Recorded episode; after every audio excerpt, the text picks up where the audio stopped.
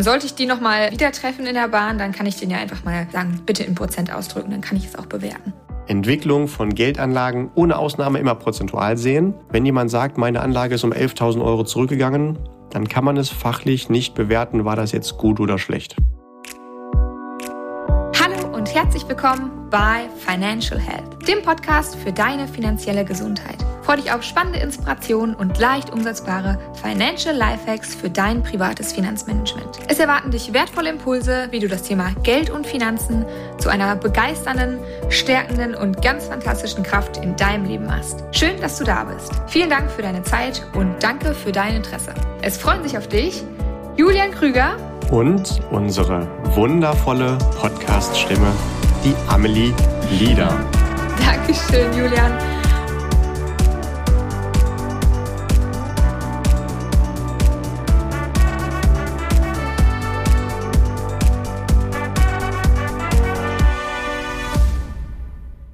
Ja, herzlich willkommen in deinem Podcast und herzlich willkommen, lieber Listener. Wir haben heute eine Folge vorbereitet, die an eine Situation anknüpft, die ich letzte Woche in der Bahn erlebt habe. Und zwar haben sich zwei junge Männer über ihre ähm, Anlage unterhalten und da bin ich doch gleich mal ein bisschen näher rangerutscht und habe zugehört und haben sich darüber unterhalten, dass sie irgendwie in der Anlageberatung waren und eine Empfehlung ausgesprochen bekommen haben und diese Anlage hat jetzt irgendwie in der letzten Zeit 11.000 Euro Verlust gemacht und haben sich da natürlich irgendwie darüber aufgeregt und der andere, der Zuhörer, war ganz schockiert und ich habe gelauscht und Julian, ich möchte die Frage direkt mal an dich weitergeben. Welche Gefühle kommen denn da bei dir auf? Gefühle. Ja, du weißt, ich bin ein Roboter, die habe ich nicht. Spaß beiseite. Also tatsächlich kommen mir verschiedene Gedanken dabei. Einmal finde ich es auf jeden Fall gut, dass die beiden, oder vielleicht weiß ja auch nur einer davon, weiß ich nicht, ähm, sich auf jeden Fall mit dem Thema Finanzen ausgesetzt hat. Das finde ich gut. Dann finde ich gut, dass äh, derjenige dann bei einer Beratung gewesen ist, also sich dann auch Unterstützung geholt hat. Bei mir kommt dann sofort immer die Frage auf, welche Beratungsstelle ist das denn wohl gewesen? Also hat sie seine Daseinsberechtigung oder nicht? Weil ich auch immer gerne natürlich die Aussage predige beziehungsweise präge, äh, dass schon 90, wahrscheinlich eher 95 Prozent derer, die behaupten, von mir kannst du Finanztipps bekommen, mindestens hinterfragt werden dürfen. Können wir an dieser Stelle aber nicht bewerten. Ähm, grundsätzlich sollte da, und das haben wir schon in anderen Podcast-Folgen auch besprochen, auf jeden Fall das so sein, dass derjenige, der da berät, äh, zum einen natürlich seine fachliche Qualifikation hat, auch eine gewisse Erfahrung mitbringt. Das zusammen wäre dann Kompetenz und idealerweise in einem Netzwerk unterwegs ist, wo er auf ganz unterschiedliche Anbieter für Geldanlagen zurückgreifen kann. Also nicht einfach eine Gesellschaft vertritt und deren Produkte verkauft. Das wäre der Unterschied zwischen Verkauf und Beratung. Und dann rein auf der emotionalen Ebene kann ich es natürlich erstmal richtig gut verstehen, dass jemand sagt, oh, 11.000 Euro, das ist ja viel Geld, wenn es runtergegangen ist. Ist aber natürlich auch die Frage, ähm, wann habe ich das Geld angelegt und haben wir schon den angepeilten Anlagehorizont? Also darf ich die Anlage überhaupt schon bewerten? Weil wenn ich zum Beispiel Geld anlege mit dem Ziel, es ist ein Anlageprodukt, was einen Anlagehorizont von sieben Jahren hat, dann sollte ich das vorher, wenn ich die sieben Jahre nicht erreicht habe, eigentlich gar nicht bewerten. Natürlich guckt man aber trotzdem rein, wenn man neugierig ist. Und dann, ich glaube, was da noch am wichtigsten ist, dass wir uns alle vornehmen, wenn wir eine Geldanlage tätigen. Wir wollen das emotional nicht bewerten, sondern rational machen, aber wir tun es halt trotzdem, weil es einfach natürlich auch viel Geld ist. Je nachdem, 11.000 äh, Euro, äh, wenn du 2.000 Euro netto hast, ist das dann schon mal ein halbes Netto-Jahreseinkommen. Wenn du im Monat 20.000 Euro netto hast, dann ist es dementsprechend vielleicht immerhin trotzdem noch zwei Wochen arbeiten. Aber ganz wichtig, wir wollen ja diese Emotionen möglichst nicht in das Thema reinkriegen, damit wir da intelligent, rational entscheiden können und damit richtige Entscheidungen treffen können. Und solange wir sprechen von, ich habe so und so viel Euro, egal welcher Betrag das ist, dann ist das tatsächlich nie vergleichbar, also nicht zu bewerten, weil wir überhaupt gar keine Details dazu wissen. Also wenn jemand sagt, meine Anlage ist um 11.000 Euro zurückgegangen, dann kann man es fachlich nicht bewerten, war das jetzt gut oder schlecht. Mhm. Kannst du das noch mal ein bisschen mehr ausführen? Also was, was meinst du damit? Ja, schau, wir nehmen mal ein Beispiel. Jemand legt 10.000 Euro an und dann ist das Geld um 11.000 Euro nach unten gegangen. Dann war es schon ein wirklich heftiger Rückgang. Prozentual ja, würden wir wahr. sagen, Also 110 Prozent Rückgang genau. ist jetzt gar nicht so wenig. Ne? Also äh, das ist tatsächlich auch wirklich möglich in manchen Anlagen. Da sollte man besser äh, vorsichtig sein, dass das nicht passieren kann. Aber in dem Fall war es wirklich auch ein krasses Anlageprodukt, was wirklich vorsichtig formuliert so richtig in die Hose ging. Mhm. Und man muss nochmal 1000 Euro nachzahlen, damit man bei Null ist. Wenn du jetzt eine Million angelegt hast, das kann ja auch sein, und dann geht es um 11.000 Euro zurück, dann ist es gerade mal ein Rückgang von 1,1 Prozent. Obwohl es auch 10.000 Euro zurückgegangen ist, beziehungsweise 11 hast du ja gesagt. Das heißt, bei in einer guten Anlage sind 1,1 Prozent Schwankungen, manchmal auch die Schwankungen pro Stunde. Mhm, ja. Also es kann eine gute Anlage gewesen sein, wo es 11.000 Euro zurückgeht, oder es ist eine schlechte Anlage gewesen, wo es 11.000 zurückgegangen ist, weil man nur 10.000 angelegt hat. Ja. Man kann dazu nichts sagen. Okay, ja gut, dann verstehe ich, dann verstehe ich, was du meinst. Aber ich sehe oder ich höre ja, so richtig happy bist du mit einem Rückgang von 11.000 Euro jetzt nicht. Aber was ist denn dein Vorschlag oder was wäre deine Empfehlung? Ja, mein Vorschlag wäre definitiv, das nur prozentual auszudrücken. Also zu sagen, meine Anlage ist um 110 Prozent zurückgegangen oder steht gerade bei minus 1 Prozent oder plus ah. 5 oder plus 17. Denn nur dann ist es vergleichbar. Mhm. Und äh, Beispiel, wir beide legen jetzt Geld an mit unterschiedlichen Ideen, also in unterschiedliche Lösungen und wollen das vergleichen.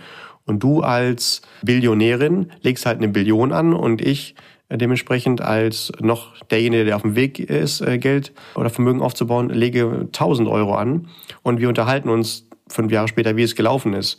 Dann wollen wir es ja trotzdem irgendwie vergleichen. Aber wenn du sagst, ja, deins ist um 17 Milliarden gestiegen, da werde ich ja mit meinen paar Euro nie hinkommen. Aber trotzdem kann ich vielleicht eine coolere Anlage gehabt haben. Das heißt, wir sollten dann unsere Ergebnisse nur prozentual vergleichen. Du sagst, deins ist um 10 Prozent gestiegen, meins ist um 15 Prozent gestiegen. Dann wäre meins ja trotzdem erfolgreicher gelaufen? Klar, absolut natürlich nicht, aber das lag ja an unseren Voraussetzungen. Also Profis vergleichen Geldanlagen nur prozentual. Okay. Nie absolut. Nie, nie, nie. Und äh, das ist dann tatsächlich egal, wie viel man angelegt hat. Es ist auch egal, ob man damit gestern geschadet ist oder schon 100 Jahre das Geld liegt, weil logischerweise durch den Zinseszinseffekt werden natürlich die Erträge pro Jahr dann immer mehr. Prozentual bleiben sie aber gleich.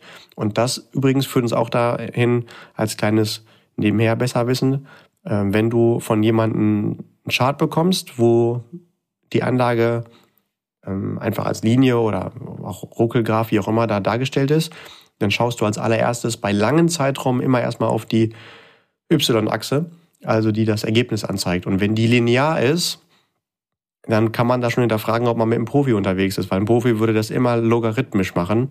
Das heißt, ähm, dass der Zinseszinseffekt rausgenommen wird und man dann wirklich das Jahr Nummer 35 bewerten kann im Verhältnis zum Jahr Nummer 1. Weil sonst logischerweise bei konstanter Rendite müsste im Jahr 35 viel mehr passiert sein. Also die mhm. Rendite ist höher. Und dann sieht das so aus, als ob es ein tolles Produkt ist. Wenn man, äh, und da muss man echt aufpassen, das sieht man leider ganz oft, wenn man über viele Jahre, Jahrzehnte eine Geldanlage äh, ausgewiesen bekommt als Vorschlag und dann entwickelt sich die Linie recht gerade und man hat aber auch eine lineare Y-Achse, dann heißt das, die Rendite pro Jahr ist immer schlechter geworden. Das wenn man den Zinseszins verstanden hat. Wir wollen jetzt hier keine Mathe-Vorlesung machen, kann sich jeder mal im Detail mit beschäftigen, aber auf sowas halt achten. Und der weitere Vorteil, wenn man das Ganze prozentual betrachtet, ist auf jeden Fall, dass es halt total unemotional ist. Also wenn jemand sagt, puh, ja, ich habe heute 3% plus gemacht oder 2% minus, dann klingt das halt nicht so emotional wie, egal welcher Betrag, minus 20 oder minus 200 oder minus 20.000, weil für jeden sind 20.000 Euro irgendetwas in Relation, entweder wie lange man dafür gearbeitet hat, also Lebenszeit, oder aber was man gerne kaufen möchte. Vielleicht ein Auto, ein Urlaub, meinetwegen auch ein Handy, ist ja shit egal, aber damit ist es emotionalisiert und man kann da nicht mehr wirklich clever Geldentscheidungen treffen. Deswegen bitte hier nochmal der Appell, Geldentwicklung nur prozentual betrachten, auch wenn es vielleicht einfacher ist, das mal eben schnell in absoluten Zahlen anzugeben. Okay, gut. Da sind sie wieder, die guten alten Emotionen, die wir ja fast in, in jeder Folge ansprechen, habe ich so ein bisschen das Gefühl, weil es immer wieder ein ja, Fehler hört sich immer so blöd an. Ähm, die Herausforderung ist es eben nicht emotional zu betrachten, Julian, du. Boah, das ist eine richtig coole Formulierung. Ja. Genau, das gefällt Dankeschön. mir. Genau, es ist, genau, immer positiv formuliert. Also es ist eine Herausforderung, eine Wachstumschance. Tatsächlich, wenn Finanzen gut funktionieren sollen, wenn man sich darum kümmert, dann geht das halt nur, dass wir das möglichst rational betrachten, obwohl wir ja auf diesem Planeten sind, um möglichst viele schöne emotionale Erlebnisse zu haben. Absolut. Gut. Okay, das wäre nämlich auch ähm, noch meine Anschlussfrage gewesen, ob du da von der finanzpsychologischen Seite noch einen Tipp mit auf den Weg geben kannst. Oder ist er das schon? Wahrscheinlich, ja, mir fällt noch was ein. Das weiß wahrscheinlich auch jeder. Also äh, unser Gehirn kann halt nur linear denken, nicht prozentual. Also sprich, Zinseszins kann es sich nicht vorstellen. Und gleichzeitig ist aber der Zinseszins, was ja sehr nah bei relativ versus absolute Bewertung liegt, äh, das, was das wirkungsvollste Tool ist beim Vermögensaufbau. Wie einige ja sogar sagen, das ist das achte Weltwunder. Das muss, kann ja jeder für sich selbst bewerten, ob man so weit gehen will. Aber es ist halt ein Unterschied, ob man das versteht oder wirklich auch begreift, weil unser Gehirn das kaum wirklich hinbekommt. Und auch wenn ich mich schon seit Jahrzehnten mit dieser Thematik beschäftige, muss ich immer wieder einen Zinseszinsrechner nehmen, wenn ich irgendwelche Ergebnisse über längere Zeiten bei konstanten Renditen haben will. Es reicht völlig aus zu wissen, wo die Grenzen unserer Möglichkeiten sind. Oder ich weiß nicht, wie das bei anderen Gehirnen ist. Ich habe noch nicht reingeguckt. Bei meinem ist es auf jeden Fall eine Grenze. Äh, ich kann das nicht wirklich verstehen, aber ich weiß um diesen Effekt und deswegen rechne ich mir danach. Und äh, zusammengefasst kann man einfach sagen, wenn du dieses geile Tool einfach auch dich für dich nutzen willst, dann werde ich halt nicht müde zu sagen, je früher du in deinem Leben für längere, längere oder ganz lange Zeiträume Geld anlegst, desto besser, weil du dann halt dann unfassbar attraktiveres Verhältnis hast zwischen Einzahlung und Gesamtergebnis. Also am besten bei der Geburt so viel Geld wie möglich weglegen, wenn man da nicht dran denkt, halt äh, sobald man drüber nachdenkt. Und halt nicht sagen, ah ja, jetzt habe ich gerade erstmal andere Ziele, ist ja egal, ob man sagt, jetzt will ich gerade erstmal eine Party machen oder eine kleine Reise oder ein Haus bauen oder meine Kinder in der Ausbildung finanzieren oder was auch immer. Irgendwann merkst du, wenn ich jetzt hier so sagen darf, oh fuck, jetzt fehlt mir der Zinseszins und es kommt bei meinen Anlagen kaum noch eine Rendite raus, sondern eher das, was ich angelegt habe. Also wirklich, je früher im Leben du mehr Geld weglegst, desto besser. Es steht natürlich im Konflikt zu, ich will, ähm, also mir steht im früheren Lebensalter in der Regel natürlich weniger Geld zur Verfügung und das, da habe ich auch coole Pläne, was man da alles richtig Geniales mitmachen kann, aber man sollte das zumindest nicht vergessen, dieses Thema, wenn man langfristig einfach viel Geld für sich arbeiten haben will und nicht selbst dafür arbeiten muss. Ja, und ich glaube, ähm, letztendlich, klar, mir fallen auch mal ähm, 99 andere Dinge aus, äh, ein, für die ich mein Geld ausgeben kann, aber es darf ja auch in einem vernünftigen Verhältnis irgendwie stehen. Ne? Also Spaß haben und Geld jetzt ausgeben, aber natürlich auch Geld zur Seite zu legen, um langfristig davon was zu haben. Und das, da geht's ja auch um mich und nicht, so, mache ja nicht für Lieschen Müller, sondern ja auch für mich. Mm, okay. Ja, ich glaube, das hilft wirklich. Äh, also da sprichst du einen wichtigen Punkt an wenn ich Geld an die Seite lege, dann sollte ich nicht die Programmierung haben, ich verzichte auf etwas oder ich lege das irgendwo hin, dass jemand anderes da was von hat, sondern es ist ja für mich. Ja. Und so wie ich heute happy bin, wenn ich irgendwo Geld auf dem Konto habe für etwas, was ich mir kaufen möchte, das ist ja nur deswegen da, weil ich es in der Vergangenheit irgendwo an die Seite gelegt habe. Ja. So werde ich wahrscheinlich die gleichen Momente auch in der Zukunft haben, sodass ich heute was weglege, damit es mir in der Zukunft auch mindestens so gut geht. Und kleiner Rahmentipp, wenn man ein Mindestmaß, eine Mindestempfehlung, an wie viel Geld sollte ich denn weglegen und vielleicht auch, damit ich das Leben heute genießen kann, haben sollte, da verweisen wir super gerne auf unsere, eine der ersten Folgen, das Kontensystem, weil da gibt es einen Tipp, wie es mindestens sein sollte. Die könnt ihr auch. Running Gag, weil in ja, bitte. Da weisen wir relativ häufig darauf hin. Genau. Die könnt ihr einfach irgendwann mal auswendig lernen, dann wisst ihr immer, wovon wir reden. okay, gut. Zurück zum Thema hier ähm, absolut versus relativ. Hast du da noch irgendeinen Tipp, wie wir das Ganze betrachten können?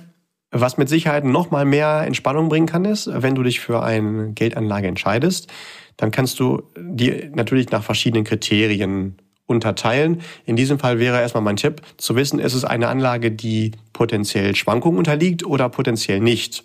Also hast du einen Festzins, in Klammern, da gibt's meistens natürlich kaum was zu verdienen, dann hast du keine Schwankungen zu erwarten, da musst du zwischendurch auch gar nicht sagen, wenn es zurückgegangen ist. Oder hast du halt eine Anlage, die auch Schwankungen unterliegen kann, was ja nicht schlimm ist, also viele gute Anlagen haben auch Schwankungspotenzial, dann solltest du nur vorher die potenzielle Schwankungsbreite kennen. Also schwankt es tendenziell eher um 10, um 20, um 30 Prozent. Kleine Ergänzung, je höher die potenzielle Schwankung, desto höher sollte natürlich auch die durchschnittlich zu erwartende Rendite über mehrere Zeitperioden sein.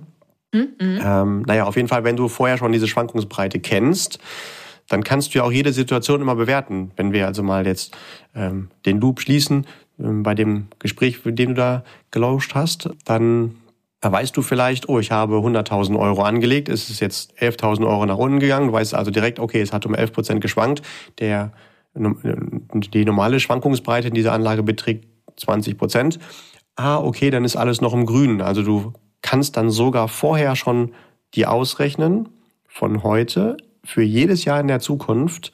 Erst einmal, was ist denn die zu erwartende Durchschnittsrendite und aber auch die mögliche Schwankung nach oben und unten und hast dann schon einen Entwicklungskanal, also mit einer hohen Wahrscheinlichkeit, zu welchem Zeitpunkt in der Zukunft das Geld wo in welchem Trendkanal das dann liegen kann. Und ähm, erst dann, wenn es außerhalb dieses Trendkanals liegt, dann muss man dementsprechend schauen, besteht hier Handlungsbedarf oder nicht. Also es kann auch in einer guten Anlage außerordentliche Schwankungen geben. Es kann aber auch sein, dass es einfach eine nicht so coole Anlage ist. Dann müsste man vielleicht wieder auf einen Experten zurückgreifen, der einem da nochmal das ganze feedbackt. Okay, gut. Das ähm, habe ich verstanden. Sollte ich die nochmal äh, wieder treffen in der Bahn, dann kann ich den ja einfach mal äh, sagen, bitte, bitte in Prozent ausdrücken, dann kann ich es auch bewerten. ähm, das ist ja, auf jeden Fall genau, das. Beziehungsweise du Du lädst dir einfach ein und gibst den Link zu dieser Podcast. Äh, genau, natürlich. Oder so, stimmt.